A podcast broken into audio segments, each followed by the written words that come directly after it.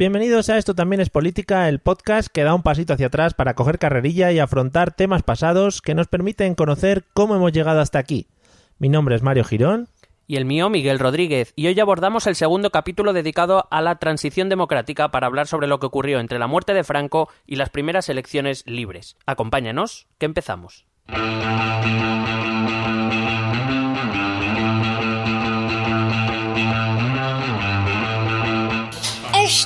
También es política. Hola amigos y amigas, bienvenidos al episodio número 47 de- Esto también es política, el podcast en el que, bueno, pues intentamos llevar un poquito de cultura política al resto de la humanidad, eh, concretamente a toda, a toda la humanidad que podamos. E incluso, pues como siempre digo, yo que sé, al- al- alguien que quede, por ejemplo, en, en- que esté en órbita en la Tierra, por ejemplo, que no esté muy puesto en temas políticos y tal, pues también, por si le llega alguna de nuestras ondas, que pueda recibirlas y pueda enterarse de las cosas. ¿Qué tal, Miguel? ¿Cómo estás? Bien, justamente eh, en los últimos días estoy buscando un aparato que eh, con wifi o sin Sí. wifi pueda alcanzar eh, tales eh, lugares del, del- del cosmos. Es lo suyo, es lo suyo. Es que los que están ahora en el espacio, en la estación eh, interespacial esta, europea, ¿no es europea? Bueno, tiene más gente. hay una europea, sí. Pues esos tienen que estar más aburridos ahí. No les llega el Netflix, por ejemplo. Ya, es- por eso digo, aprovechando que mañana es el Prime Day de Amazon, pues vamos a buscar a ver si hay alguna manera. Pues a tope, a tope con ellos. Bueno, em, ¿tenemos que dar algún mensaje hoy antes de empezar? Bueno, yo doy un mensaje primero a Sergio Remember Solís, que parece que nos está esperando cada vez que escribimos en Telegram, ¿eh? Sergio. Sí, muchas gracias, Sergio Remember. pues siempre te tendremos en nuestros recuerdos. Sí, eh, hay que nombrarte de vez en cuando en este podcast para que sepas que eres nuestro ojito derecho. Sí, todo el que quiera conocer a Sergio Remember Solís y a los demás elementos que se pasan por el grupo de Telegram, pues ahora lo tiene mucho más fácil. Lo voy a decir ya. Hombre, en- por en favor, dilo, dilo por favor. Sí, tienen que acceder a la URL t.me barra ETE Política. Y ahí entras a Telegram. Si no lo tienes instalado, te forzará a instalarlo y puedes entrar a nuestro grupo a disfrutar. Sí, eh, somos un supergrupo. Ya somos supergrupos, señores, y bueno, es una cosa que nos ha costado bastante. Hemos tenido que hablar con. Con na- nadie al final ha sido, ¿no? Hombre, con alguien habrás hablado, no sé si de esto, pero... bueno, le hemos dado un botón y al final era eso. Así que el que quiera pasarse, pues lo tiene ahora mucho más sencillo. También quería agradecer a Patricia que se haya unido a nuestro grupo de Telegram. Está bien tener una mujer. Sí. Em, No se prodiga poco, desde aquí le animamos a que empiece a. Sí, a- bueno, y, a- y al resto de escuchantas del, del podcast animados, joder, que, que es verdad que al principio parecen un poco lobones, pero bueno, que luego son buena gente. sí, sí. Eh, bueno, a veces las imágenes y eso que no se asusten lo que van poniendo. Sí, eh, agradecer también las grabaciones en festividades familiares que nos mandan. Gracias, Samuel. Es, es algo que deberíamos empezar a hacer. Sí, la verdad es que estamos, estamos creando una unión, no sé si peligrosa o no, pero una unión Hombre, desde luego. A mí me mandaron una frase en, en alemán y todo el otro día. No, no, es- a mí me dejé loco. También estoy un poco envidioso, eh, aviso, pero bueno. Bueno, Porque entendí Juan Franklin Mario, entendí. ¿Sabes? Y me sentí un poco dolido. claro. Y también agradecer a los últimos participantes a través de iVoox en los comentarios de los podcasts que, bueno, eh, muestran su, su opinión, sus divergencias cuando las tienen o, su, o sus opiniones respecto al podcast con total respeto, que así da gusto y que pueden decir que contestamos con el mejor ánimo y así sí, así sí. Yo animo realmente luego, si eres escuchante del podcast, si por ejemplo has caído y has escuchado este episodio, pásate por los comentarios de Evox porque la- el debate que se monta después también es bastante enriquecedor sobre los temas que nosotros hablamos, o, o alguna cosa que nos rectifiquen o alguna cosa que rectificamos nosotros. Sin ahogarme, mm, empezamos con el tema de hoy que vamos a retomar el, tema pa- del episodio pasado en el que hablamos de la transición. Nos quedamos justo en 1975, si no me equivoco, en la muerte del señor Francisco. De Don- Don Francisco. Fíjate, mm, yo eh, me estoy volviendo una persona seria y me estoy aguantando mucho lo de Franco Franco, la la lilo, la lo, la canción. Que tiene el culo blanco, dilo, no. Vale. hombre, es una canción de infancia, nadie se lo puede tomar a mal. Porque su mujer lo hablaba con Ariel. Hombre. Ahí también hay divergencias en la canción, pero eso entraremos si quieres Sí, luego por a la favor, salida. eso. Em, bueno, eh, me ha encantado porque este capítulo lo hemos empezado hace 10 minutos. Le he dado una sorpresa a Mario que no se esperaba, que Sí. es que al final no van a ser dos, sino van a ser tres capítulos. Ajá. ¿Vale? Porque es verdad que el tiempo que pasa entre la muerte de Franco y eh, las primeras elecciones libres, que son el 15 de junio de 1977, es- apenas pasa poco más de año y medio, pero pasan demasiadas cosas que creo que son importantes para el objetivo de esta serie, que era entender por qué la transición fue como fue y no de otra manera, y, bueno, eh, un poco evaluarla y, y dar a conocer eh, qué es lo que ocurre en la transición ahora que está tan de moda ponerla, ponerla ahí en duda. ¿no? Como ejemplo, es decir, alargaremos ese año en la cronología de estas de estos episodios para ahondar un poquito más en los hechos. Sí, eh, eh, evidentemente a quien haya caído en este episodio le recomiendo que escuche primero el anterior, Sí. parece que tiene lógica, ¿no? Eh, pero sí me gustaría empezar por el día, eh, el otro día acabamos el 20 de, de noviembre, el día en que Franco muere, hoy me gustaría centrarme en los días ve- 20, 21 y 22, eh, empezar en esos tres días, que es cuando se celebra la eh, capilla ardiente de Franco, que se le pone ahí en, el- en la Plaza Oriente, si no recuerdo mal, en el Palacio Real. Eh, quien quiera saber un poco cómo era la España de entonces, solo tiene que ver. Hay vídeos en los que se ve la cantidad enorme de gente que va a la capilla ardiente de Franco a rendirle respeto. Claro, y ahí no había nadie obligándoles a ir, ni ninguna presión de policía, ni nada por el estilo. No, no, no, ahí iba el que quería. Bueno, entiendo que, que evidentemente mm, habría otros factores, pero desde luego la cantidad enorme de gente que pasó por delante de su féretro no parecía que fuera muy obligada. Había gente que, que, que eh, pasaba adelante llorando, eh, que se arrodillaba, que le rendía tributo, que se ponía en posición de firmes. O sea, quiero decir que no era...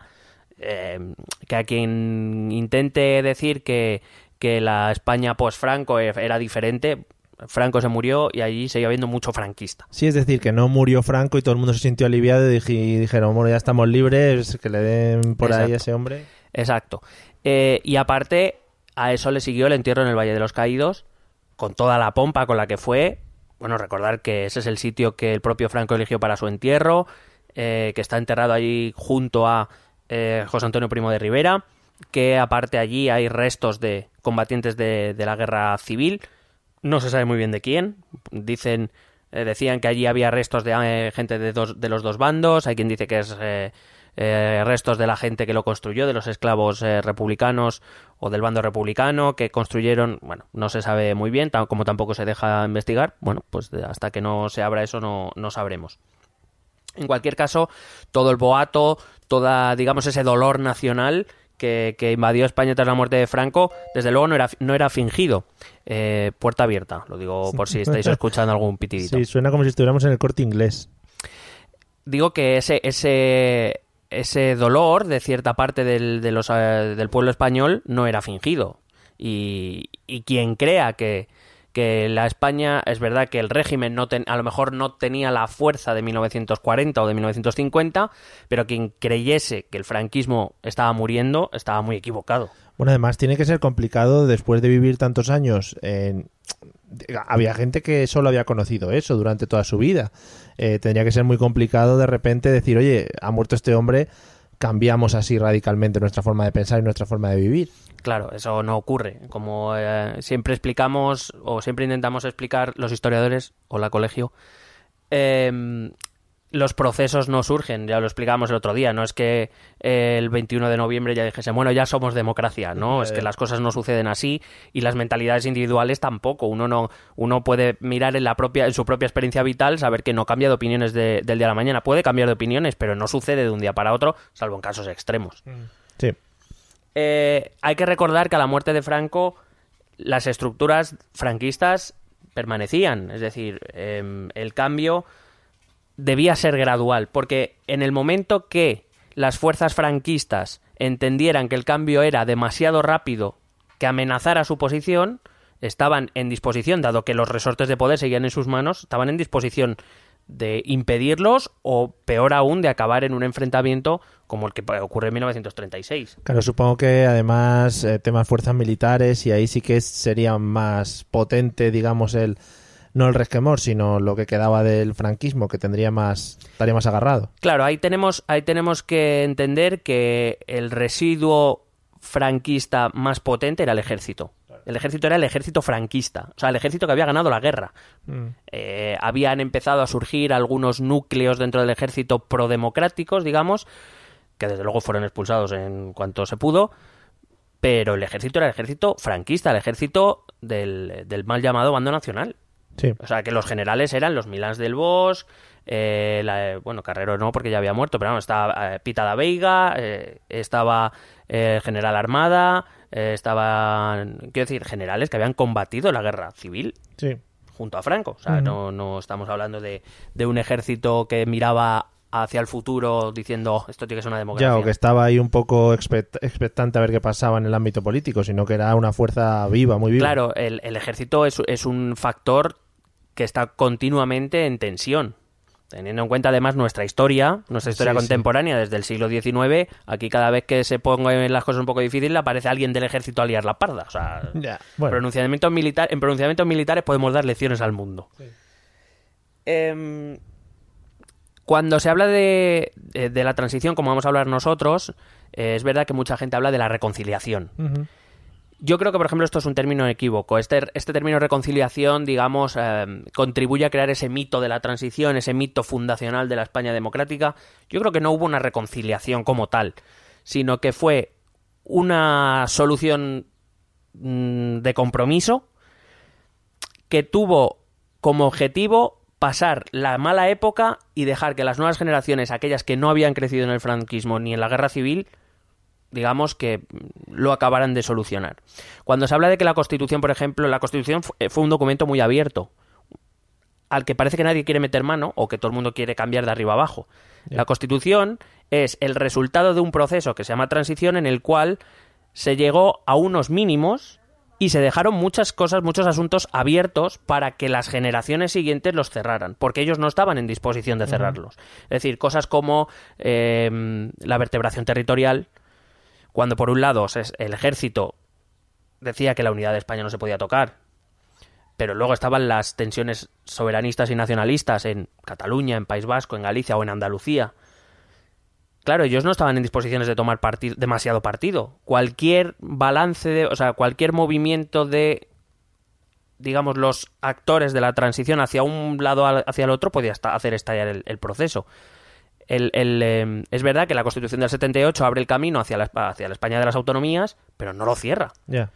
Porque lo que se supone es que ellos no, no- eh, bueno, se supone no, ellos no, no, no estaban en disposición de tomar esa decisión sin hacer saltar por los aires todo lo demás. Claro que yo supongo que en esos momentos también poner o intentar poner de acuerdo a tanta gente eh, y además gente que se veía ya ahora con fuerza de poder salir y de poder empezar a opinar tenía que ser un poco complejo. Claro. Eh, estamos hablando de que queremos crear un espacio de libertad, pero la libertad eh, se tiene que usar con, con, con pies de barro, que se dice. Sí, sí. Estamos hablando de que a la muerte de Franco las primeras reivindicaciones que van a venir desde la oposición va a ser la de la del reconocimiento. Digamos, partimos de la base de que evidentemente la oposición lo que quiere es eliminar el, fra- el franquismo, algo que no va a ser tan sencillo. Repito que el franquismo tiene en sus manos el poder. Hay que una de dos, o hay que convencer al franquismo de que combate el poder, o hay que eliminar al franquismo, hay que combatir al franquismo. Es decir, son las dos soluciones que existían. Sin embargo, también estamos hablando de que una vez muerto Franco hay, se empieza a hablar de los muertos que no existían, que son los muertos de la guerra civil, del bando republicano. Eh, se va a producir, la transición es también una lucha, desde mi punto de vista, por no caer en el olvido. Por parte de los dos bandos, entre aquellos que ya estaban olvidados por haber sido derrotados, que no querían seguir siendo olvidados, sino que se les tenía que incluir en el proceso democrático, o los miembros del, del bando franquista que no querían que se olvidara su 18 de julio y su gran victoria. No querían que les borraran del mapa. Claro. Hombre, eh, al final supongo que ellos también eh, habrían hecho muchas cosas durante todos estos años.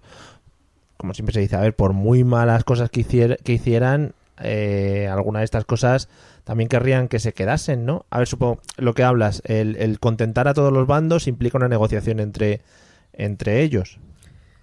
Claro, y toda negociación implica que no vas a conseguir tus... Es muy raro que una negociación tú consigas tus máximos. Claro, por eso te digo, y, y cosas que se hicieron desde el bando franquista mientras estuvieron en el poder, supongo que eh, negociarían porque se quedasen ese tipo de cosas o Evidentemente, aquellos que, que tomaron el, el proceso por las riendas, principalmente, bueno, los más conocidos son el rey Juan Carlos y Adolfo Suárez, pero yo voy a hablar de otros actores que para mí, eh, primero me fascinan más como, como, como personajes y porque creo que tuvieron un papel muy relevante y que no es tan reconocido como quizá las dos caras más reconocibles de la transición, eh, fue, fue caminar en ese alambre en el cual se tenía que empezar a dejar espacio a aquellos que habían sido discriminados durante 40 años desde la guerra civil sin forzar tal tensión que se volvieran a matar entre ellos. Claro. Y claro, para eso no podían eliminar la- el, el lado franquista. Claro, si llegas un día y les dices, oye, mira, iros que vosotros no tenéis ni idea de lo que habéis hecho estos años, lo habéis hecho muy mal y bueno, vamos a poner nosotros. Bueno, partimos de la base de que eh, los principales personajes de la transición a nivel interno son provienen del franquismo. Mm. Es decir, son franquistas que deciden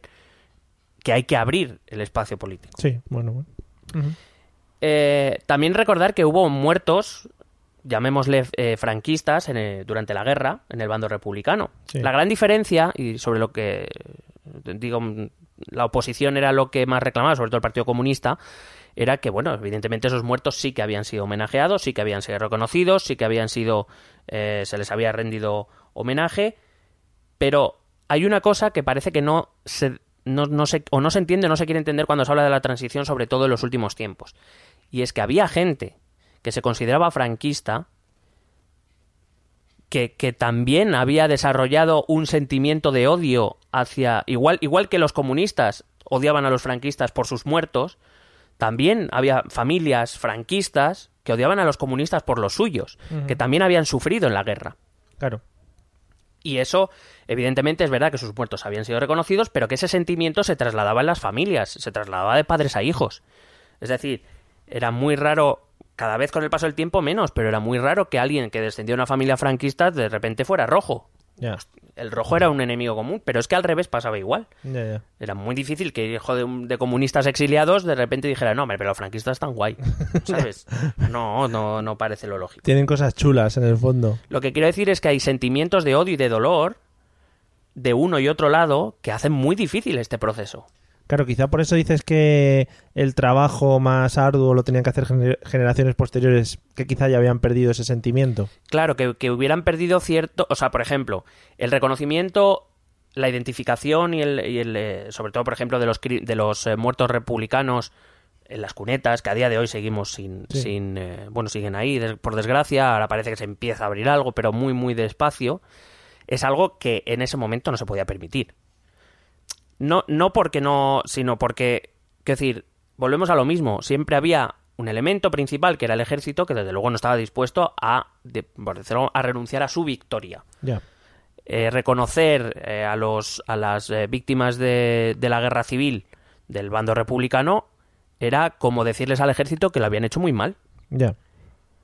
Y hombre, evidentemente lo habían hecho muy mal, como en toda guerra, Sí, sí. evidentemente. Pero claro, decírselo a la cara a los tíos que tienen las armas no es fácil. Ya. No es una cosa muy recomendable. O sea que si veis a alguien con un arma, no le digáis que está haciendo cosas malas. Y por último, eh, antes de empezar con el periodo en sí, eh, recordar que todo esto además, de, todo lo tensionado que está el tema, de todos los frentes que hay, que algunos todavía no he nombrado y que nombraré ahora, además estamos en un contexto de crisis económica. Es decir, que la gente lo pasa mal, que el paro cada vez crece más. Es decir, no hay solo suficiente tensión política, sino que hay tensión social. Claro, quizás si hubiera habido dinero, entrase dinero a las puertas, la cosa se hubiera relajado más, hubiera sido más fácil. Probablemente sí. Bueno, cuando Juan Carlos es nombrado rey de España y nos ponemos en marcha, eh, hay que recordar que el, eh, el rey Juan Carlos adquiere los poderes de Franco. Eso significa que además de jefe del Estado, no es como un jefe del Estado como lo es ahora, como lo fue después de la Constitución o como lo es ahora Felipe VI, que es principalmente una decoración. Eh, el jefe del Estado, que es un símbolo, vamos a, a decirlo así, sino que en, en aquel entonces el jefe del Estado tenía capacidad de intervenir en los asuntos públicos. Tenía capacidad de elección y tenía capacidad de nombramiento y de poder. Tenía poder. O sea, que, que evidentemente después de la Constitución no. Sí. Eh, pero ya os dije que Franco lo había dejado todo atado y bien atado. Eh, se le cayó un, pilón cuando, cuando murió Carrero, pero tenía otro as en la manga, y era el Consejo del Reino. Eh, hay que decir que eh, hay que recordar que Franco nunca eliminó la, la nomenclatura de Reino de España. O sea, para él, sabía que en algún momento iba a volver la, la monarquía, lo que, no, lo que no sabía, bueno, cuando se muriera él, básicamente. Sí. Entonces, em, el Consejo del Reino era un organismo que tenía Franco que, se, sup- que, bueno, que era imprescindible a la hora de tomar decisiones importantes. Lo que pasa es que, claro, mientras Franco vivía, el Consejo del Reino era una decoración, porque hay que decir, todo lo que dijera Franco iba a misa, y nunca mejor dicho. Pero con el rey no iba a ser tan fácil. Claro. Entonces, em, con lo cual tenemos a la- a la- al, al lado franquista controlando al rey a través del Consejo del Reino y por el otro lado tenemos una oposición que también representa un obstáculo para el propio rey, aunque tenga intenciones democratizadoras, por una razón. Bueno, este Consejo del Reino franquista no se fía del rey, evidentemente, ya te dije que, que no se fiaban y que por eso le ponían Sí. figuras alrededor, pero la oposición tampoco, porque, y bueno, y es una acusación o, un- o una frase que se utiliza a día de hoy también, y es que el rey Juan Carlos I para la oposición era el heredero político de Franco. Es decir, era una- un continuador de su régimen. Claro, si por ejemplo el rey en este momento hubiera tomado la decisión de seguir o ponerse a las órdenes de este Consejo del Reino al 100%, se hubiera seguido un poco el, el régimen que traía Franco hasta estos años, ¿no? Claro, evidentemente era un régimen, sería un régimen más débil porque no estaba Franco. Sí, Es sí, decir, claro, eh, figura importante. Claro, ¿no? es decir, no, no, el rey no tenía el ascendente sobre el ejército ni sobre las familias como la- lo tenía Franco, pero evidentemente la transición no se hubiera producido. Eso es evidente. Em, hay que recordar que en este momento el presidente del gobierno es Arias Navarro. Ujú. Si os acordáis, es un, es un franquista convencido de los más, además de los, eh, de los más eh, cercas del cercanos al extremo, pero que también dije que era un poco pelele. Sí, sí, Bueno. sí.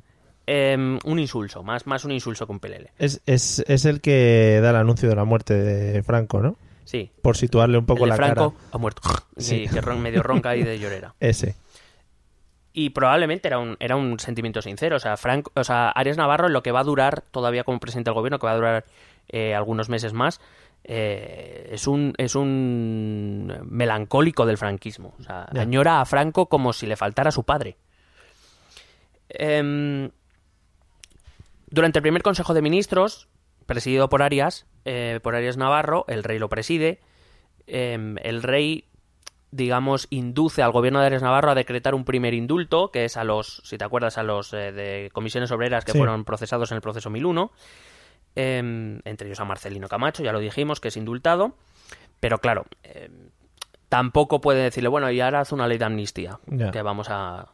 No, o sea, está claro que no. Claro, una de cal y una de arena. Claro, o sea, por ejemplo, de los exiliados no se habla, de los exiliados españoles. Em, diez días después, ya estamos a principios de diciembre de 1975, el rey hace su primer movimiento en lo que es el plan de transición, que es colocar a Torcuato Fernández Miranda, no sé si te acuerdas que te hablé de él, Sí. a Torcuato Fernández Miranda como presidente del Consejo del Reino. Em, yo siempre he dicho que para mí el gran arquitecto, el gran planificador de la, de la transición fue Torcuato Fernández Miranda, no fue el rey.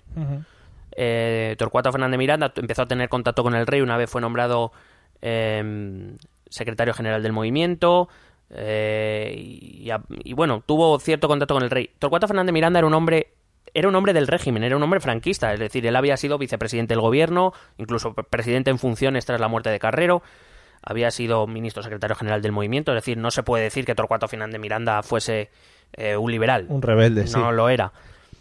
Pero sí era un hombre que no gustaba en el régimen. No gustaba al búnker. Porque era un hombre que eh, valoró mucho más su propia independencia. No, no pertenecía a ninguna de las familias. Con lo cual ninguna de las familias le hacía gracia. Eh, Torcuato Fernández Miranda, si no recuerdo mal en una, en una biografía, leí que es que eso era porque él no quería deber favores a nadie. Bueno, tiene sentido. Con lo cual no se asociaba a ninguna familia. Dado que las familias entonces no podían conseguir nada de él, no era muy bien visto. El hecho de poner a Torcuato Fernández Miranda, que por cierto había sido eh, profesor de Derecho Político del propio rey, o sea, que se conocían bien, em, pues eh, el hecho de colocarle en el Consejo del Reino ese órgano que le podía haber controlado más, que le podía haber cortado más las alas, es el primer gran movimiento que hace el rey y que, del cual no se suele hablar mucho. Claro, eso es lo que te iba a comentar. Al final el rey eh, sí que hizo movimientos y, fue una figura clave en el tema de la transición, o por lo menos importante, pero supongo que se rodearía de gente también para apoyarle en este, en este tramo. Claro, el rey tenía que moverse en un espacio, como dice el genio de Aladdin, chiquitín para vivir. Es decir, tenía un margen de maniobra relativamente pequeño, en el sentido de, efectivamente, él tenía los poderes de Franco, pero claro, no era Franco. O sea, no, no sé cómo explicarlo, sino decir que, bueno, sus movimientos eran mirados con lupa. Es decir, si Franco hubiera dicho, mañana nos tiramos todos desde el Everest, to- pero todos, pero vamos de cabeza. Pero claro, si lo decía el rey no era lo mismo. Ya, ya, ya. Entonces, sus movimientos tenían que ser pocos, pero efectivos. Eh, colocar a su gente, o a la gente en la- con la que él estaba planificando llevar a, cambio la eh, a cabo la transición, en puestos clave, pero tenían que ser 4, 5, 6, 7, no podían ser muchos más. Claro, y que también fuese gente que, que el bando franquista o la gente del búnker o tuviese medianamente cierta confianza, como este Torcuato, supongo. Es decir, que tuviese relación con ellos o que hubiese tenido una relación anterior. Sí, eh, em, con Torcuato Fernández Miranda la relación empieza cuando él se convierte en su profesor de Derecho Político, aunque luego seguirá siendo una relación política. Con Adolfo Suárez, por ejemplo, será que cuando eh, él se convierte ya por fin en heredero, eh, Franco le nombra a su heredero, eh, Franco le, le manda que se vaya por toda la geografía española a conocer su país. Le dice, conozca su país, conozca España para cuando usted sea jefe de Estado pueda gobernarlo Como, como Pedro, como Pedro cuando se fue con el coche a recorrer España. Pedro Claro, Sánchez, Ped- Pedro es el- el nuevo rey. el nuevo rey. Eh, entonces él se encontró generalmente con políticos muy franquistas que, que mm, pues eso Estaban pues es- franqueando por ahí. digamos sí sí que eran, eran franquivers y se encontró con un político en Segovia que era un político de su edad que no era lo normal porque eh, precisamente una de las cuestiones estaba en que el franquismo era un, un franquismo de una generación pues eso de- si no de la guerra civil de, de la posguerra o sea Claro. los políticos que realmente tenían mando en plaza Muy eran po- eran políticos de de, de- Abuele- consolera, consolera, abuelos, sí, sí. consolera.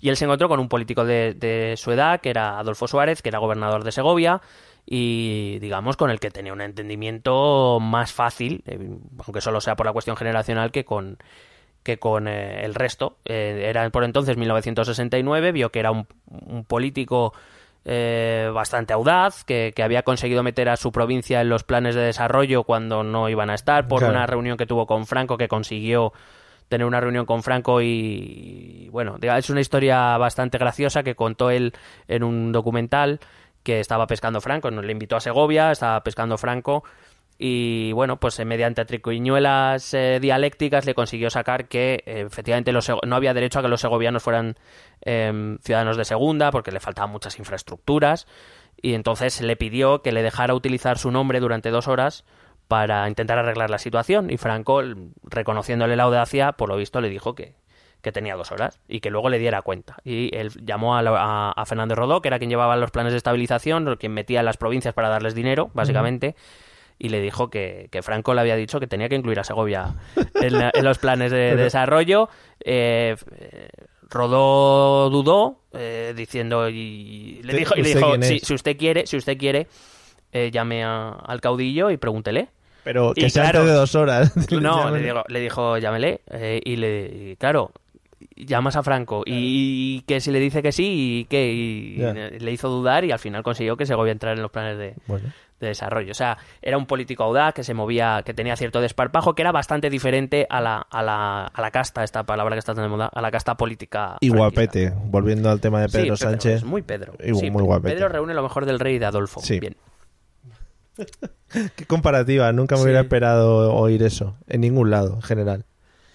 Em, para conseguir que, Torcuato Fernández Miranda, para que veas lo que te decía antes del rey, para conseguir que Torcuato Fernández Miranda fuera nombrado consejero del reino, em, se- el, el propio consejo de, el propio consejo del reino le tenía que proponer una terna de tres nombres al rey y el rey debía elegir. El problema era meter a Torcuato en esa terna, porque como he dicho no era un personaje eh, querido por las familias. Para eso recurrió a Arias Navarro.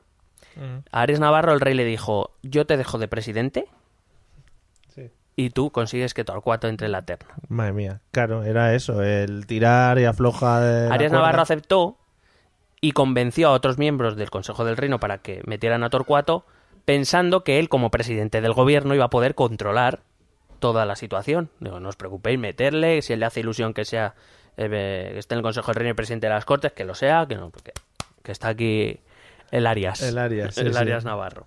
El Ari. Claro. Eh, con lo cual así el rey consiguió, eh, se tuvo que comer a Arias Navarro todavía como presidente del gobierno, pero consiguió meter a Torcuato Fernández Miranda en uno de los resortes del Estado que podía dificultar más las cosas, que era el Consejo del Reino. Em, también em, en estos momentos el rey recibe el apoyo de su padre.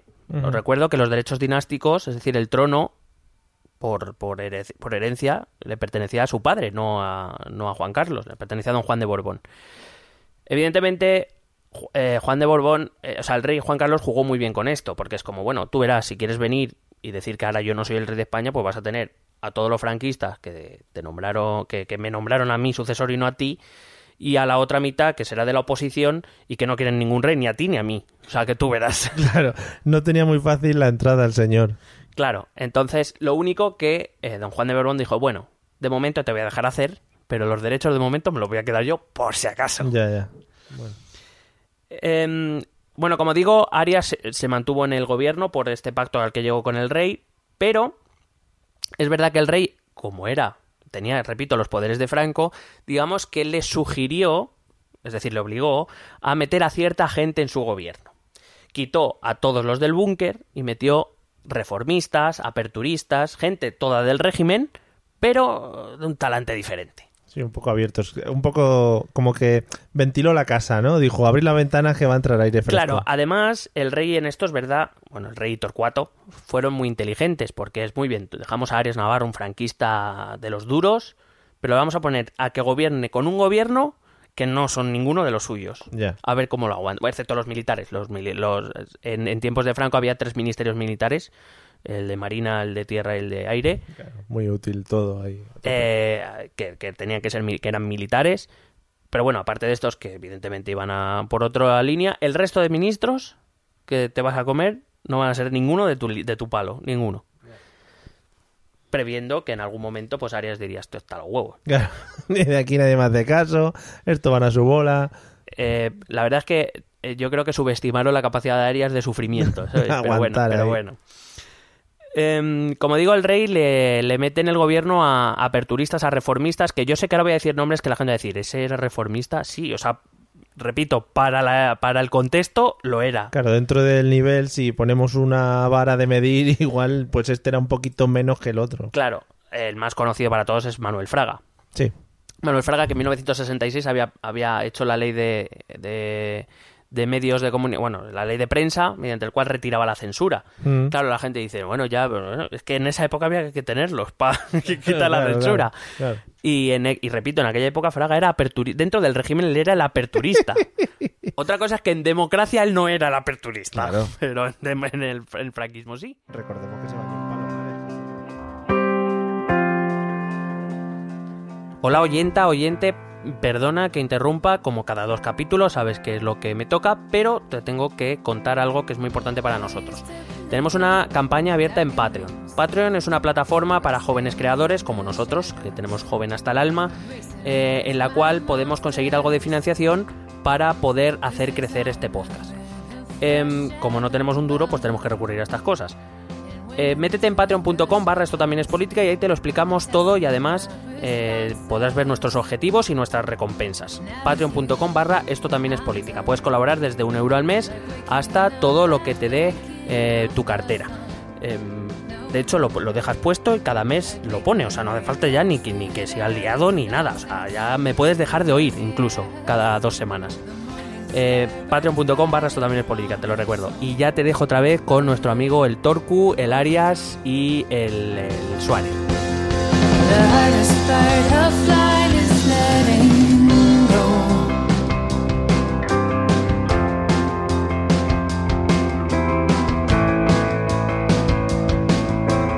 Palomares, que eso no lo hace cualquiera. Eh, qué huevos. Así, así, luego, A- bueno, a- ya apert- está. aperturísticamente hablando. Bueno, los otros nombres más conocidos, a quien siga un poquito la historia, que son Areilza, que fue el, ministerio de Exterior, el ministro de Exteriores, que fue un personaje bastante importante, era un liberal. Y a Garrigues Walker, que hoy tiene un bufete de puta madre. Rigues Walker. Garrigues Walker. ¿Se apellaba Walker? Sí, el segundo es Garrigues Walker. Vale, vale. Eh, pero bueno, que son, repito, son hombres del régimen, pero digamos con una cierta visión un poco más eh, reformista o aperturista. Supongo que el Ministerio de Exteriores eh, cobraría cierta importancia durante estos tiempos, ¿no? Muchísima. Claro. Ten en cuenta que la transición se lleva a cabo, entre otras cosas, por la presión internacional. Eh, sobre todo a partir del gobierno de Suárez, Suárez tiene que responder ante la presión internacional. La- todo el mundo recuerda esa portada del Time, de la revista Time de Suárez, así, en primer planaco. Eh, y, y Suárez siempre dijo que en Estados Unidos le estaban reconociendo lo que en España no le reconocían. Claro, Mm. eh, la situación era un poquito diferente. Em, y también, como digo, aparte de estos políticos pertenecientes al régimen que ya habían sido ministros eh, o que habían tenido ya ciertos puestos de influencia, apare- empieza a aparecer una generación joven de políticos que el rey también obliga, o sea, de, de- perdón por la hostia al micro, Que te, te has emocionado, estás haciendo el símbolo de la ola con Sí. la mano y... Eh, aparece una nueva generación de políticos más joven, eh, generacionalmente más cercana al rey, de los cuales está Adolfo Suárez, que aparece como ministro secretario general del movimiento, o, eh, por ejemplo, Landelino Lavilla, o bueno, otro, otra serie de, de ministros, digamos, más, más jóvenes, entre el que más conocido es Adolfo Suárez y por la importancia que va a tener después. Es decir, lo que hace es aislar a Arias Navarro, en el cual le dejan el gobierno, pero le deja con gente que no piensa como él. Es que es en plan, abuelo, siéntese ahí en la silla Sí, sí. que le vamos a contar unas cosas. Es, es un poco, imaginemos que ahora, por ejemplo, eh, llegamos y dicen, bueno, Rajoy, te dejamos de presidente, pero te vamos a poner con Pablo Iglesias, te vamos a poner con eh, el de Izquierda Unida, ¿cómo se llama? Alberto Garzón, te vamos a poner con Íñigo Rejón, te vamos a poner con Pedro Sánchez, te vamos a poner, pues yo qué sé, ¿sabes? Con lo mejorcito. Eh, dices tú, pues muy bien, voy a gobernar con un gobierno en el que no... Pero bueno, quieras que no, la gente no era, digamos que no era radical o no era muy, muy franquista como podría ser Arias Navarro, pero seguía siendo cercana al, al régimen, ¿no? Tenía no. Arias era muy franquista. Sí, sí, por eso te digo que Ah. igual el, el resto no era como Arias Navarro, que era el extremo, pero tenía una cercanía al régimen o... No, no, eran, tenido- eran hombres del régimen. Desde luego, Fraga había sido ministro estando Franco en vida. eh, y quiero recordar que Areilza también. Eh, y aparte, pues eso, por ejemplo, eh, Suárez había ocupado puestos de gobierno estando Ya. Franco vivo, o de gobierno local o, reg- o- o provincial. Quiero decir, no, no eran gente que traían de fuera. Claro, no era gente que había estado exiliada en Europa y dice, ahora venga ya. A ver, gobernar". tampoco, sinceramente, tampoco creamos que, que esta gente lo que pensaba, lo que quería era una democracia porque eran muy demócratas, en ese momento, al menos. Sino ellos lo que pensaban era que el régimen o empezaba a abrirse o, o se iban a volver a quedar aislados como en, el año, en los años 40. Claro. O sea, ellos entienden la transición como un momento en el cual, para que algo sobreviva de lo hecho en los 40 años, hay que dejar atrás otras cosas. Simplemente tienen que decidir qué es lo que quieren ma- eh, mantener y qué es lo que están dispuestos a perder. O sea, dijeron, de todo lo que hay, esto es lo menos malo y tiramos para adelante con ello. Correcto. Oh, yeah. De hecho, eh, para el rey o para el proceso de transición solo hay tres opciones, si lo pensamos. Continuar el régimen tal y como estaba, que como digo, estaba probablemente abocado al fracaso porque la- el contexto internacional es que no se movía ya nada de eso. Recuerdo que ya las dictaduras de Portugal y Grecia habían acabado, era la única dictadura en Europa, en la Europa occidental me refiero, no en la soviética, que todavía está activa. Em, eh, nosotros estamos, estamos en la ONU, estábamos aliados con Estados Unidos, que desde luego, bueno, ya estaba cambiando su opinión. Acuérdate que yo dije, bueno, a Franco Sí, le medio respetaban porque como era anticomunista y todas estas cosas, bien, pero Estados Unidos tampoco estaba cómoda con, un- con una dictadura, manteniendo una dictadura. Entonces, el contexto internacional probablemente a medio plazo no lo hubiera permitido. La segunda opción era liar la parda, mandarlo todo a tomar por culo y a ver qué salía. Intentar llegar a una democracia a partir de tirarlo todo abajo. Pero claro, vuelvo a recordar lo mismo, el poder está en manos de los franquistas. Mucha buena parte de la población es franquista. ¿Qué, qué hacemos? ¿Empezamos a abrir campos de concentración y esas cosas? Que Muy es, bonito. claro. Sí, sí. Y la tercera opción era esta, ir por la- este alambre y a ver. que salía. Llegar a una solución pactada, porque si no, Ya. Ya no, no, no se me ocurren más opciones. Si algún, alguien tiene, pues que nos la comunique. Sí, o sea que fue una gran etapa al final de negociación entre la gente y de... eh, hasta ahora, por ejemplo, mm, no sé si has metido algún personaje de los que comentamos que fueran eh, exiliados que volvían a España y volvieron a entrar en el ámbito político o todavía era como muy No, pronto no, no, para to- todavía no. No va a tardar en venir Carrillo, pero va a venir de manera clandestina. undercover. Sí, va a venir con la peluca aquella famosa. Un poco jibiri, Sí, sí. que me recuerda mucho a Arturo, a Paco Martínez Soria en, eh, en La tía de Carlos, ¿sabes? Ahí travestido. Que es, que- que- es que además la peluca le queda muy mal. Sí, sí. Bueno, eh, así que tenemos, y en este contexto tenemos una sociedad y el poder en manos del franquismo, tenemos una oposición fuera presionando ya para que llegue la democracia, porque además es una oposición que lo quiere ya, o sea, es venga, venga, venga, date vida. Claro. Y luego en medio tenemos una sociedad española que quiere, que, que en buena medida va aceptando que esto tiene que caminar hacia una democracia, pero que no quiere líos, o sea, no quiere guerras, no quiere... Es, es una situación muy tensa, empiezan a darse eh, situaciones de violencia. Eh, se está gestando la violencia de la extrema izquierda, te dije que en el 75 se crea en el Grapo, se crea el FRAP, ETA ya existía, pero es- también se empiezan a gestar los grupos radicales de derechas como el Batallón Vasco Español, la AAA o Fuerza Nueva, que tiene su, su gente por ahí dando palizas. Quiero Claro. decir, Que la, la la gente lo que quiere es vivir en paz, en el fondo. Claro, es decir, hemos salido de una posguerra muy difícil, una dictadura en la que hemos sufrido y tal. Si vamos viendo que estamos creciendo y encima ahora estos políticos nos meten en más follones, Pues imagínate. imagínate. Bueno, llegamos a 1976, que eh, a principios de año se producen las mayores huelgas que se habían producido desde, desde la República. O sea, se habla de que se movilizaron en torno a medio millón de trabajadores en las huelgas entre País Vasco, eh, Barcelona y Madrid. Estamos hablando de unas huelgas muy importantes, algo que con Franco era impensable, Sí, desde hombre, luego. a ver. Em, por ejemplo, los servicios públicos los toma, se hacen cargo de ellos los militares.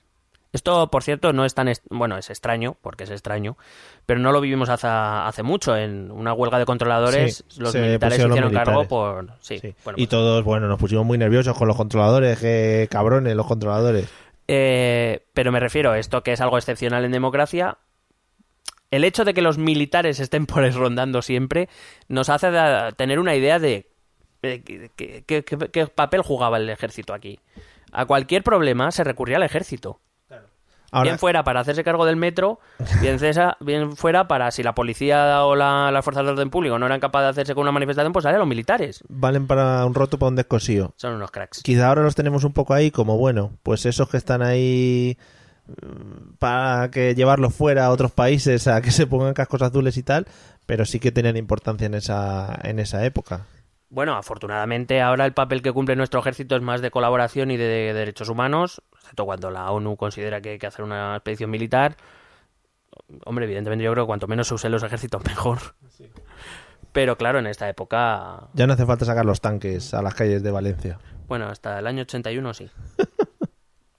bueno, em, como digo, hay, hay eh, el movimiento obrero, ya en cuanto ha olido sangre de- del régimen franquista, está empezando a hacer movimientos como muy agresivos. Estas huelgas, huelgas que van a durar dos meses. O sea, no te estoy hablando como las últimas huelgas que hemos tenido un día de huelga general o como mucho por los desestibadores que han estado un día sí, un día no. Sí. O aquí hemos estado en huelgas de metro a lo mejor cuatro días. A ver, su- supongo que esta también es la, la respuesta de, de la gente en general y de la sociedad a la represión que habían tenido durante todos estos años, ¿no? Claro, es una, es una respuesta, en realidad es una respuesta muy compleja, es decir, es una respuesta a la situación social y laboral del momento. Recuerdo, estamos en una crisis económica. eh, aparte, también ocurre una cosa, y es que el entonces, ministerio de- el, el entonces ministro de Hacienda, el, el Montoro de la época, que no sé si a alguno suena, que se llama Villarmir, el que hoy está procesado, que ha sido el jefe de OHL y de medio mundo, porque yo no sé, o sea, eh, resulta que casi, que ser- casi todas las grandes obras y papeles raros Todo. siempre había un Villarmir por ahí, yo no sé. Y que quiso ser presidente del Madrid también. Hombre, eh, pues lo que, es lo que le quedó, yo creo que se va con esa espinita. Bueno, eh, decía, y esto hay que decir que conforme a los datos que tenemos disponibles parece verdad. Eh, los, eh, los dos últimos años de Franco, los salarios medios subieron muchísimo más, eh, se creó una descompensación en la balanza, de, o sea, se importaba mucho más de lo que se exportaba, digamos que se crearon basa- bastantes desequilibrios en la economía española. Eh, y llegó Villarmir, que era ministro de Hacienda, y dijo que, eh, que los salarios, no sé si os suena, que los salarios había que, que rebajarlos y contenerlos, que, Que había... claro. que había que contener las cuentas públicas, no sé si os suena algo, a lo mejor ha ocurrido hace poco. ¿Qué mierdas son esas de cobrar dinero aquí? Joder. Claro, em, es una época en la que se empiezan a, por primera vez a negociar convenios colectivos. Es una época en la que, claro, la gente lo está pasando mal y encima les rebajan el sueldo cuando no se van a la calle. No sé si os suena, repito. Bueno, pues en esta situación, o sea, digamos, estas huelgas responden a esta situación particular, s- quiero decir que se podía haber dado en otro contexto, pero que además exigen la finalización del régimen franquista para traer una democracia en la cual la soberanía la tenga el pueblo y no, y no los, los políticos franquistas. Con lo cual, eh, repito, es una, son las fuerzas que quieren todo y ya. O sea, quieren la democracia y ya, y salarios y ya, y convenios y ya, y todo y ya. Evidentemente habían sido 35 años de gobierno franquista. Eh, la- la- había ansiedad, evidentemente, por Claro. parte de muchos sectores de, de abandonar ya, ese, dejar atrás pas- ese pasado y, comenzar algo nuevo. Pero claro, no era tan fácil. Eh, que, que yo creo que esto es un poco lo que no se termina de entender, que no era fácil. Porque la situación no lo permitía. Bueno, sí lo permitía, pero entonces hubiéramos acabado probablemente como el Rosario de la Aurora. De la. Aurora. Como tú bien has dicho, se empieza una campaña de imagen en el exterior, eh, de presentar al rey como el que va a traer la democracia, que se están dando ya los pasos para traer una democracia que sea homologable al resto de sus de sus eh, de vecinos, de sus países occidentales. Em, y se empiezan, se dan los primeros pasos para reformar, porque no quieren decir destruir, o para cambiar, sino reformar las instituciones franquistas. Una de las cosas que menos se sabe es que el primer intento de reforma de ley de asociación política, para l- cuyo objetivo era hacer elecciones libres por, por sufragio universal y eh, que por tanto implicaba la legalización de los partidos políticos, Sí. el primer proyecto lo firma Manuel Fraga. Mm. Está, está a tope, ¿eh? Manuel Fraga era el Pablo Iglesias de la época. Bueno, Manuel, Manuel Fraga era, era el capo. O sea, el capo político de los reformistas. O sea, era. Cuidadito Sí, con sí. Manu. Sí, sí, el Manu lo daba todo ahí. Em, y de hecho, él fue el primero que dijo que había que crear una ley electoral, que había que crear, se iban a crear dos cámaras, la cámara alta y la cámara baja, que se, que se iban a legalizar los partidos políticos, que se iba a aprobar esta ley a través de referéndum. Durante el franquismo había habido dos referéndum y bueno, todos sabemos más o menos cómo se manejaban. Pero quiero decir, es el, el, el primero es un proyecto de Fraga. Ya. Quiero decir que muchos no, Fragas era un ministro franquista. Siempre se dice el ministro, un ministro de un gobierno franquista que firmaba ejecuciones. Sí, es verdad. Es verdad. O sea, la- los actos son los que son. Pero hombre, yo creo que Fraga sí que fue un colaborador de la transición a la democracia. Luego pues, ha tenido sus cosas, evidentemente, y como y toda su acción bajo el franquismo, entiendo que es censurable en tanto en cuanto toda acción bajo un gobierno dictatorial es censurable. Claro. Pero decir que Fraga no colaboró a, a la transición democrática me parece un exceso. Claro. Que todo el mundo, aunque haya hecho cosas malas, bueno, pues luego también puede hacer buenas por otro lado. Em, y sin embargo, esto fue buenísimo porque mientras el gobierno, los ministros estaban de acuerdo en que esa era la ley que había que sacar adelante, recuerdo que los ministros los había puesto el rey, no Arias, pues llega Arias Navarro al Congreso, va a dar un discurso donde se supone que va a presentar el programa político del nuevo gobierno y resulta que no dice nada de eso. Dice que se dedica a hablar durante una hora de cuánto echa de menos a Franco, de lo, todo lo bien que lo había hecho Franco Pobre hombre. de que él era prácticamente el, el que se aseguraba que se iba a hacer lo que Franco había ordenado. Sí. Eh, vamos, que menos del programa político habló de, bueno, de Franco. Y que le entraba un pajarito por la ventana y era Franco, ¿no? Que también le... Sí, de hecho, no hace más que decirlo. eh, las reformas, se, se- me parece que dice algo en plan, las reformas se van a hacer, pero son ustedes a quienes Franco eligió. Es, es que es todo el rato. Ya, ya, ya. Entonces es como, madre mía. Sí, era un poco resaltar la figura de... Que no se pierda esa figura de este hombre que ha estado ahí durante tantos años. Sí, yo creo que eso, eh, buscaba un poco la resistencia interna y a la vez por decirlo de algún modo, decirle a los del búnker que estoy aquí, chavales, no os preocupéis. Ya que igual era el último disparo que le quedaba también a este hombre para, para poder seguir ahí un poco en la pomada. Claro, yo no sé si es que o, o Arias Navarro era tan cortito que no veía hacia dónde iban las cosas, o pues eso, decidió hacer Pedro Sánchez en el sentido de un ejercicio de supervivencia Sí, máxima, absoluta, fuera como fuera. sí, sí. sí. Em, hay que decir, por cierto, una de las cosas que más siempre me ha llamado la atención es que la- las figuras relevantes de esta época, lo voy a decir con, respeto, pero las figuras relevantes de esta época en cuanto a formación, en cuanto a arrojo político, en cuanto a, incluso si lo rebajamos a en cuanto a idiomas, eh, no tienen nada que ver con lo que pasa ahora. O sea, me parece... O sea, yo he visto vídeos de Arzayus hablando alemán o de los ministros tranquilamente hablando inglés o del, o del propio rey. De hecho, Suárez yo creo que era el más cateto de todos. Suárez Sí. no sabía hablar inglés, pero que veías a Areilza o incluso a- a- veías a, a Fraga hablando francés. O sea, quiero decir, o Sí, gente preparada, claro, que es lo que se echa un poco en falta ahora. yo sí. Y que, bueno, ahora ahí. sí, ¿Cuál es? El ministro Montoro, ¿no? El que habla inglés y. De Guindos, de Guindos De habla inglés porque eso, ha trabajado en multinacionales, sí. Que es una cosa que dices, bueno, no, puede, no igual no estás de acuerdo con sus políticas. Bueno, hay que decir que me- a mí me sorprendió que María Dolores de Cospedal hablara un francés bastante correcto. Que es lo que te digo, igual no estás de acuerdo con sus políticas, pero dices, oye, es gente preparada que por lo menos puede defendernos algo en, en el ámbito europeo, o por lo menos puede entender lo que dicen. Claro, tú ten en cuenta que, como digo, se está llevando a cabo una campaña fuera, en, en Europa y en Estados Unidos, de, de, digamos, de venderle la nueva idea a la gente para que la apoyen, para recibir el apoyo necesario. Y claro, ves que esos ministros salen, Fraga se va a Londres, eh, Areilza se va a la Alemania o se va a Estados Unidos. Es eso, que si hubiéramos salido rollo esteso y pajares, igual no nos hubieran hecho mucho caso. Eh, Sí, pues probablemente. Bueno, a todo esto se añade un nuevo componente. Si te acuerdas, hablábamos de ETA, como nace dentro, digamos, como una oposición armada al régimen. Una vez muere Franco, claro, la posición de ETA es importante conocerla. ETA decide que debe seguir la lucha armada. A pesar de que los ministros del gobierno y el propio rey están anunciando que quieren hacer una transición a la democracia. ETA se justifica en que para ellos eh, eh, nada ha cambiado, que los miembros del gobierno siguen siendo franquistas, que Juan Carlos es el heredero de Franco, que nada ha cambiado y que nada va a cambiar. Así que ellos tienen que seguir la lucha armada. Y van a empezar una de las... Y probablemente esta es una de las épocas, de- bueno, desde ahora hasta pro- probablemente los 90, la época, se conoce como la época del plomo, porque empiezan a hacer matanzas, empiezan poco a poco, luego cogen carrerilla y, y de verdad que convierten los años en verdaderas tragedias.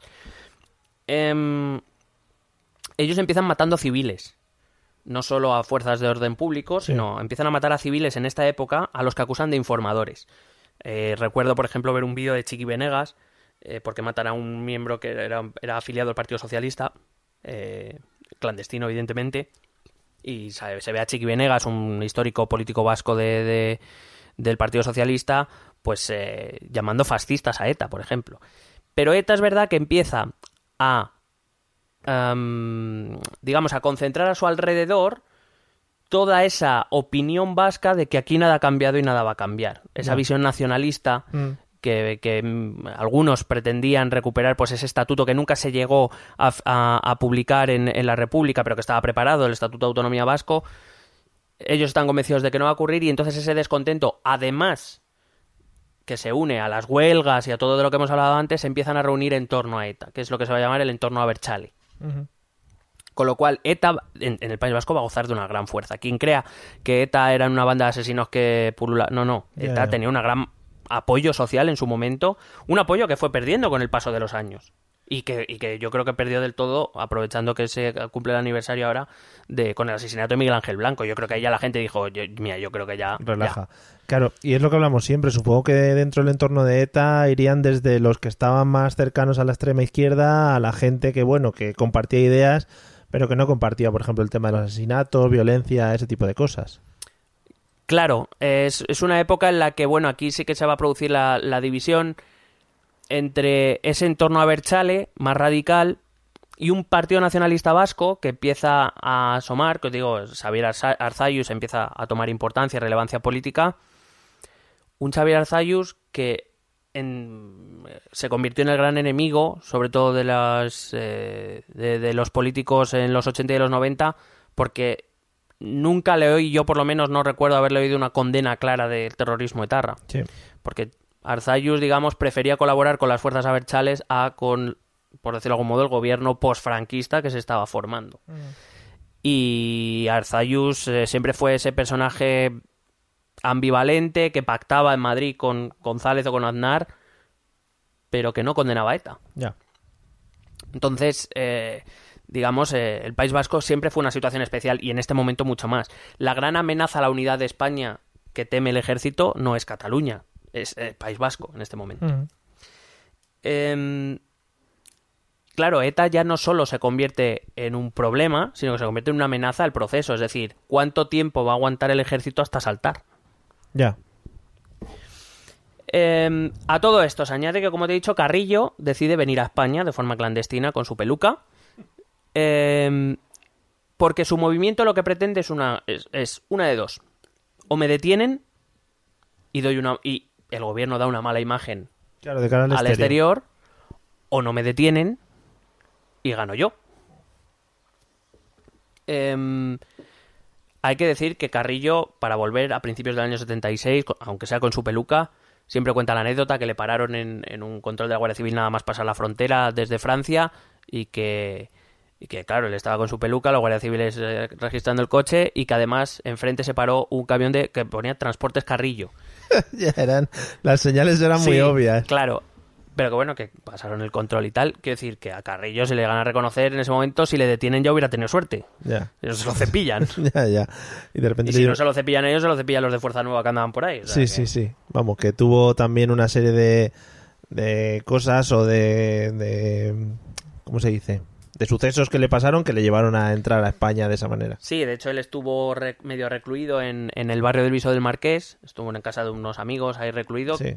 Casualmente, eh, unas semanas antes, esos amigos habían cambiado la, la vidriera, que tenía una vidriera en el frontal, por un cristal antibalas. Vaya. Llámalo precaución. Em, em, pero hay que entender eso, to- o sea, todas las tensiones que se están produciendo a la vez. Es que manejar eso es muy complicado. O sea, es decir, cualquier cosita puede hacer saltar por los aires todo.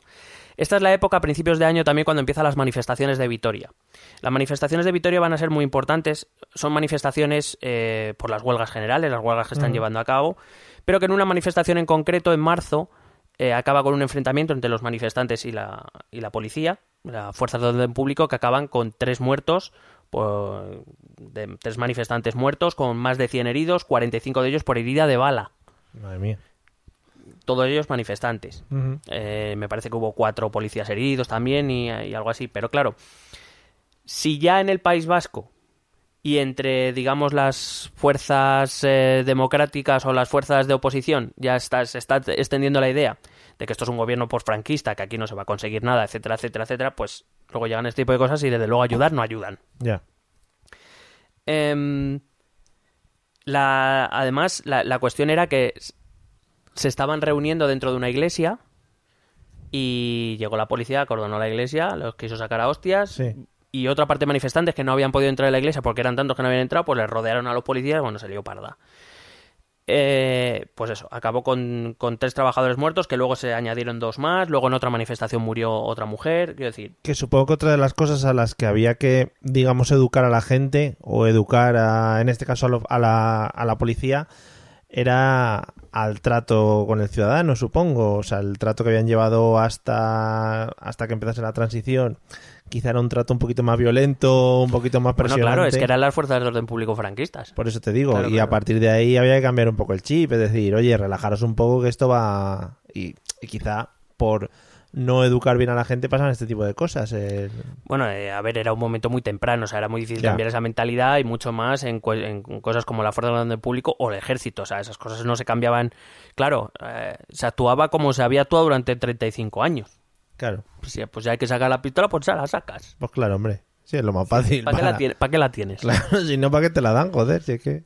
Bueno, todas estas situaciones eh, eh, llevan a que el presidente Arias está cada vez más aislado, evidentemente, porque el gobierno, cuando se entera de estos hechos, pues por ejemplo, el ministro Fraga, que era el ministro de Gobernación y de Interior, va a visitar a las víctimas, aunque no las reciben muy bien.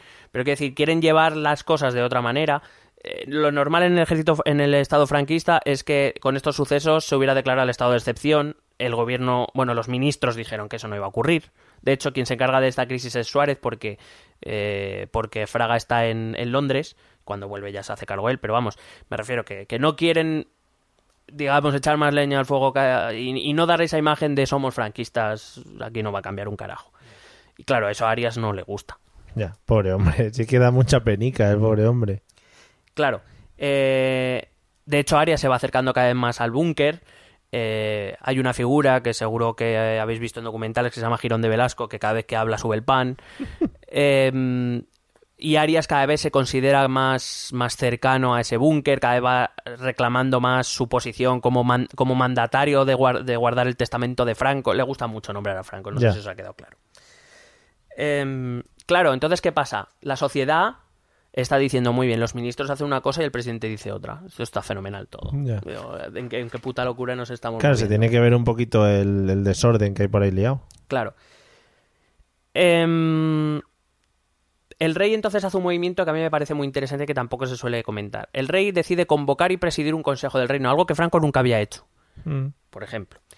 Em, y le recuerda a Arias Navarro, recuerda que la, la última palabra en las decisiones es suya. O sea, hace, digamos, hace autoridad decir eh, que el heredero de Franco soy yo. Sí. No te calientes. Quizá eh, me está sorprendiendo un poco, a ver, yo que tampoco soy excesivamente conocedor de estas cosas, me sorprende un poco la imagen del rey, eh, que quizá nosotros que ya hemos nacido en una democracia medianamente estable, eh, le hemos visto un poco como eso, pues como lo que es ahora, un símbolo, una persona que le mandábamos de viaje por ahí y que hacía con sus cosas. Un campechano. Un campechano, sí. Pues claro, pero es que en este momento sí tiene poder y evidentemente volvemos a lo mismo. Si el rey hubiera querido seguir con lo que estaba, pues Pa'lante. así se hubiera quedado. Eh, tenemos que entender, una de las cosas más complicadas es entender que estamos en otro momento. Que no, las cosas no... Sí que es verdad que nuestras generaciones como la, parece que todo siempre ha sido así. Sí, sí, sí. No, no ha sido así. Bueno, de hecho, en ese Consejo del Reino el rey hace un movimiento bastante audaz, me parece a mí, que es decirle a los críticos, les dice una de dos. O hacemos lo que a mí me viene saliendo de los huevos, o voy a empezar a convocar referéndum para que la gente vote. Claro. Uy, que la gente vote es un tema que no llevaba muy bien. Claro. Em, mientras tanto, y esto es en honor a, a- a Carlos de nuestro grupo de, de Telegram, eh, se habían formado dos grupos de oposición, que eran la plataforma, eh, se llamaba la plataforma de convergencia democrática y la Junta Democrática. En la plataforma estaban el PSOE, los democristianos, el PNV, los socialdemócratas, y en la Junta estaban el Partido Comunista, comisiones obreras, etcétera. Em, por fin consiguen ponerse de acuerdo, porque esto es el, el mal endémico de la izquierda no viene de ahora, que lo de que no se ponen de acuerdo en la vida no viene de ahora, viene hace mucho. Pero bueno, en un momento consiguieron ponerse de acuerdo y esa plataforma y esa junta se, se unieron en lo, bueno, ellos lo llamaron, eh, eh, lo tenía por aquí, eh, lo llamaron coordinación democrática, pero es que todo el mundo lo conoce como la plata junta, que era La plata junta. claro, porque se unían la plataforma y la junta, pues era la plata junta. Qué guapo. Y es como, sí, vosotros sabéis de marketing. Siempre se han puesto grandes nombres en España, como Sí. Cargable, por ejemplo, en las películas. Sí, o Kiriki Douglas también, Madre mía. o John Baine. Sí, sí. Bueno, hay que decir que este es un movimiento muy importante porque es el movimiento con el que el PSOE se impone al Partido Comunista. El PSOE, eh, mientras en, el- en la, en la Junta donde estaba el Partido Comunista se permitía entrar a todo aquel que simpatizara, no hacía falta ni que estuviera afiliado ni nada, el PSOE dice, muy bien, aquí nos unimos, pero esto lo dirigimos los partidos políticos. Y el Partido Comunista pues se lo tiene que tragar. Mm. Es verdad que lo hace a cambio de que si el Partido Comunista no era legalizado, ningún partido perteneciente a esta plata junta participaría del proceso, colaboraría con el gobierno. Sí. Pero claro, eso hace que el interlocutor principal para Suárez será Felipe González, No Carrillo. Sí. Es decir, Carrillo será importante para la legalización, para aceptar pues la bandera, el himno y, y la constitución y el sistema monárquico y todo esto. Pero a partir de entonces, el, digamos, el rival político de Suárez no va a ser Carrillo, Sí. va a ser Felipe González. Em, bueno, todo esto acaba con que, por ir acelerando, ¿no? Sí, sí, sí, por ir terminando. Se nos está yendo un poco de tiempo, pero creemos que es necesario. Bueno, como ya no aparecemos en la radio, no hay problema. bueno, todo esto acaba con que un día ya el rey, en una entrevista en Newsweek, en una revista estadounidense, eh, le preguntan por Arias Navarro. Eh, la respuesta del rey, que la tengo por aquí, es Arias, Arias es un desastre sin paliativos, Eso. con dos cojones. Pero supongo que eso era algo que todo el mundo sabía, ¿no? Sí, pero hombre, mm, Le mantienes ahí un poco... la- Arias, por ejemplo, me acuerdo que hizo una declaración en televisión diciendo que mientras el rey mantenga mi confianza, no sé qué, y luego volvió a hablar de Franco, o sea, eh, porque él estaba en su rollo. Y en una, en una entrevista, bueno, sabía que la relación personal entre Arias y el rey era Sí. cada vez peor, y en una entrevista ya el rey dijo, mira, estoy hasta los, le falta decir, estoy hasta los huevos de Arias. El problema estaba en que, en que el rey no podía destituir a Arias Ya. porque eh, la ley orgánica decía que se nombraba a Arias go- presidente del gobierno por cinco años, habían pasado unos dos años y medio más o menos, y, y no podía, y legalmente no podía pedir, tenían que forzarle la dimisión. Entonces ya por fin el rey consiguió una reunión, bueno, se reunió con Arias y le dijo, ¿vas dimitiendo o cómo lo ves? ¿A dónde vamos con esto? Y Arias le dijo, venga, vale, ya, yo creo que ya. Sí. Y, y consiguió la dimisión de Arias, lo cual cabreó mucho al búnker. Y e inmediatamente, a través de Torcuato Fernández Miranda, a través de una triquiñuela que hizo, que, que fue muy buena y que no tengo tiempo para explicar, eh, consiguió que Adolfo Suárez entrara en la terna que se le ofrecía de posibles presidentes al rey y él eligió a Adolfo Suárez. Adolfo Suárez fue una elección eh, sorprendente para todos. Era un político que apenas había destacado, era un político joven. eh, el búnker se lo tomó como una broma y la oposición se lo tomó como una broma, diciendo, pero este, ¿cómo, ¿dónde vamos con esto? Ya. O sea, este, este es un... No, claro, no le conocía a nadie. O sea, Sí, porque supongo que como comentabas antes, la tradición política en España era de gente muy mayor, gente, pues eso. gente que se había bregado mucho durante todo el franquismo, Sí. evidentemente. Y bueno, eh, es verdad que, por ejemplo, en el Partido Socialista sí que ya estaban apareciendo valores jóvenes, como Felipe González, evidentemente, que se hace con el control del partido en Suresnes. Pelazo, Pero, pelazo, pelazo, Pelazo, también. qué cabrón. Pero luego estaban hombres, seguían apareciendo hombres como Carrillo, como Tierno Galván, que, que tampoco eran jóvenes estrellas. ¿sabes? tierno tenía solo el nombre. Sí. Eh, yo sie- o sea, siempre se pregunta por qué Suárez. Bueno, yo creo que por dos razones. La primera porque, aunque la derecha no, no lo entendió muy bien, bueno, no dejaba de ser un hombre del régimen tampoco. O sea, había sido ministro secretario del movimiento, se había forjado en, en, eh, instituciones locales y provinciales. Franco le tenía en cierta estima. Bueno, parecía que no, no era una figura peligrosa pero sobre todo lo eligió por una cosa, porque él conocía muchos resortes del sistema franquista y sobre todo porque, porque había controlado y conocía la televisión. Él había sido director general de Radio Televisión Española durante su época, en, en- que fue después de conocer al rey. Él se afanó mucho en dar una buena imagen del rey a todos los españoles. Sí. Eh, de hecho, por ejemplo, eh, se negó a, da- a dar la boda de la hija de Franco con, eh, con eh, Martínez Bordiú, porque claro, eso era como decir eh, que el heredero de Franco es este que se está casando con la moza, no el otro. Y él se negó a darla, daba mucha propaganda a- al rey. Y, y claro, toda esa experiencia el rey consideró que era que era mezclaba eso un poco, ¿no? El como era desconocido no iba a ser rechazado y como, como conocía los resortes, sobre todo la televisión, puede seguir esa campaña de marketing que necesitaba. es que ahora igual no lo entendemos o no lo utilizamos así porque tenemos mucha, eh, muchas posibilidades y muchos canales de televisión, pero antes teníamos un único canal y el que controlaba un poquito eso controlaba un poquito pues la opinión pública. Sí, básicamente eh, porque hasta entonces, bueno, había se empezaban a surgir ya los primeros periódicos que no eran el ABC o que era monárquico o, o el Alcázar, que, que alguno que pueda y quiera que se eche un ojo al Alcázar y vería en qué nos estamos moviendo. O sea, em, bueno, básicamente, mm, eh, para acabar ya del todo, lo prometo, eh, Suárez lleva a cabo la ley de reforma política, que es, yo creo, el gran cambio. Eh, Suárez y su gobierno deciden que hay que ir, de- siempre se dice la frase, de la ley a la ley. Es decir, tenía que ser a través de las cortes franquistas y esa es realmente su dificultad. Eh, pensar que eran las cortes franquistas quienes tenían que votar que se acababa el franquismo, lo cual no, no parecía fácil. Y aquí, es, bueno, es una ley de, de reforma política que redacta, bueno, redactan varios, pero sobre todo el gran creador de la ley de reforma política es Torcuato Fernández Miranda, una vez más. Como ves, ese nombre aparece, Sí, aparece sí. muchas veces. Em, hay que decir que Suárez ya en su primera declaración como presidente del gobierno se, comprometió, ahí es nada, ¿eh? estamos hablando 1976, se compromete a convocar elecciones libres antes del 30 de junio de 1977, a pro- a aprobar una amnistía tan amplia como fuera posible. Cuidadito, que no está- estamos hablando de palabras mayores. A establecer un diálogo con la oposición democrática y a reformar, a someter esta ley de reforma política a referéndum. Échale. Claro. Em, esta ley de reforma básicamente implicaba que se creaban nuevas cortes bicamerales, es decir, es el- la génesis de lo que tenemos ahora, que se elegirán por sufragio universal, excepto los senadores, que en aquel momento el rey nombraba senadores, él ahora ya no lo hace, pero antes sí. Eh, es una ley que abolía implícitamente todas las instituciones franquistas o las vaciaba de contenido, o sea, no las destruía o las vaciaba de contenido, las cambiaba, digamos, cambiaba la- su función, etcétera, digamos, para hacer que, pues eso, eran instituciones franquistas con contenidos o con objetivos diferentes. Em, entre ellos, pues eso, las cortes franquistas, eh, se, se eliminaba el movimiento nacional. Quiero decir, era, era un paso bastante grande. Sí.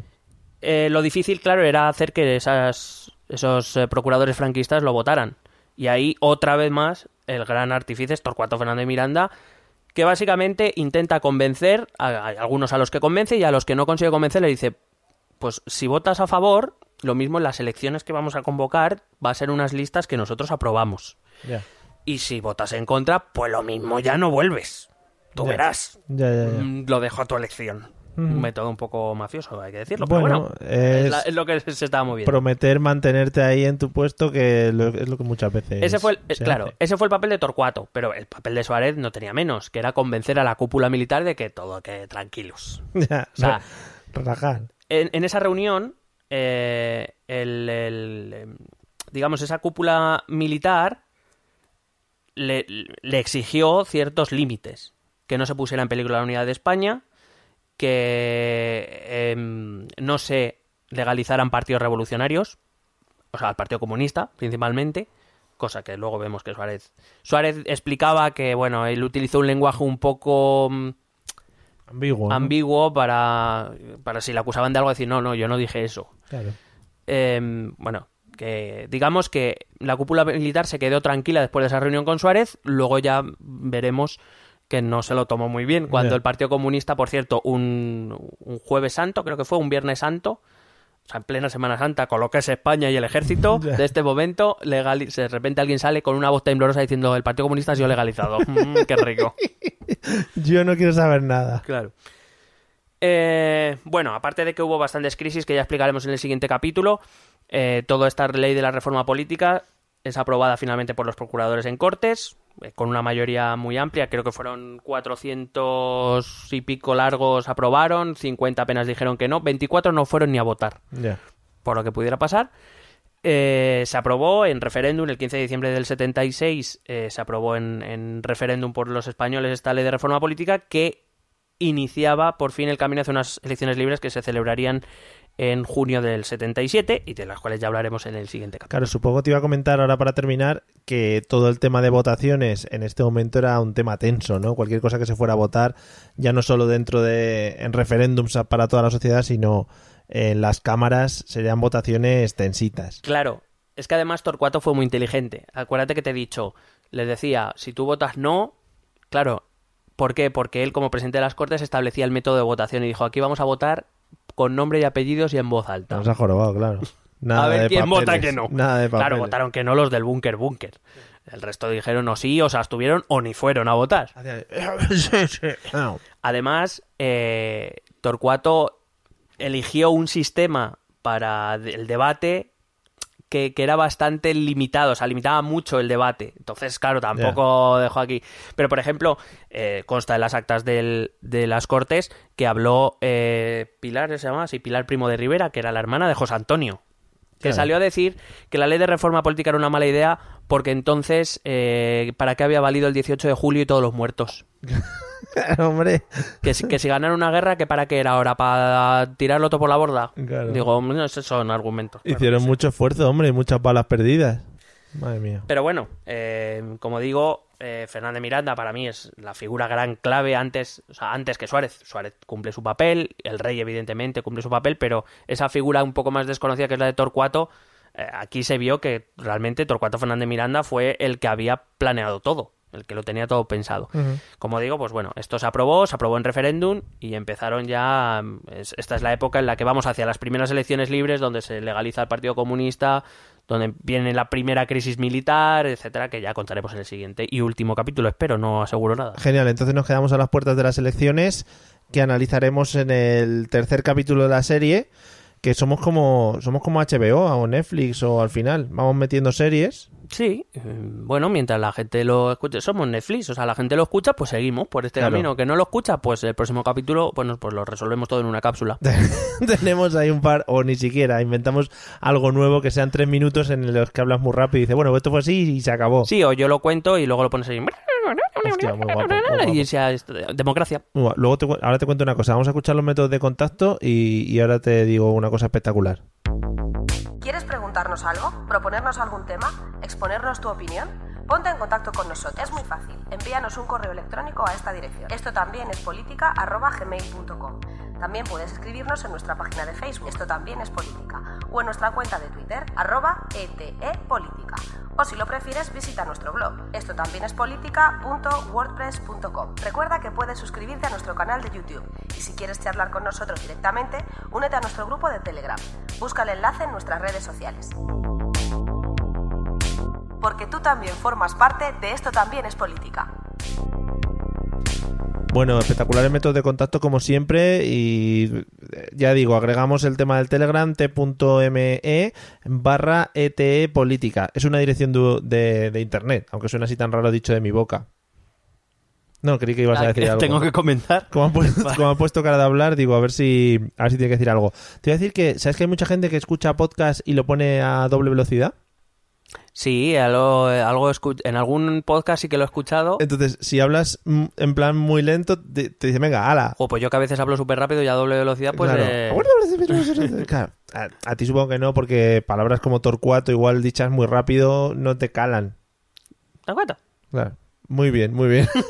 Creo que has clavado el bitrate de doble velocidad con tu voz. Así soy yo. Bueno amigos, nos vemos en el próximo episodio en el que seguiremos hablando de la transición. Eh, cualquier cosa que queráis opinar eh, podéis hacerlo en iVoox o en cualquiera de las plataformas en las que estéis escuchando este audio. Eh, a ver, por ejemplo, si lo escucháis en un transistor de, de los años propios de la transición, no comentéis ahí, ¿sabes?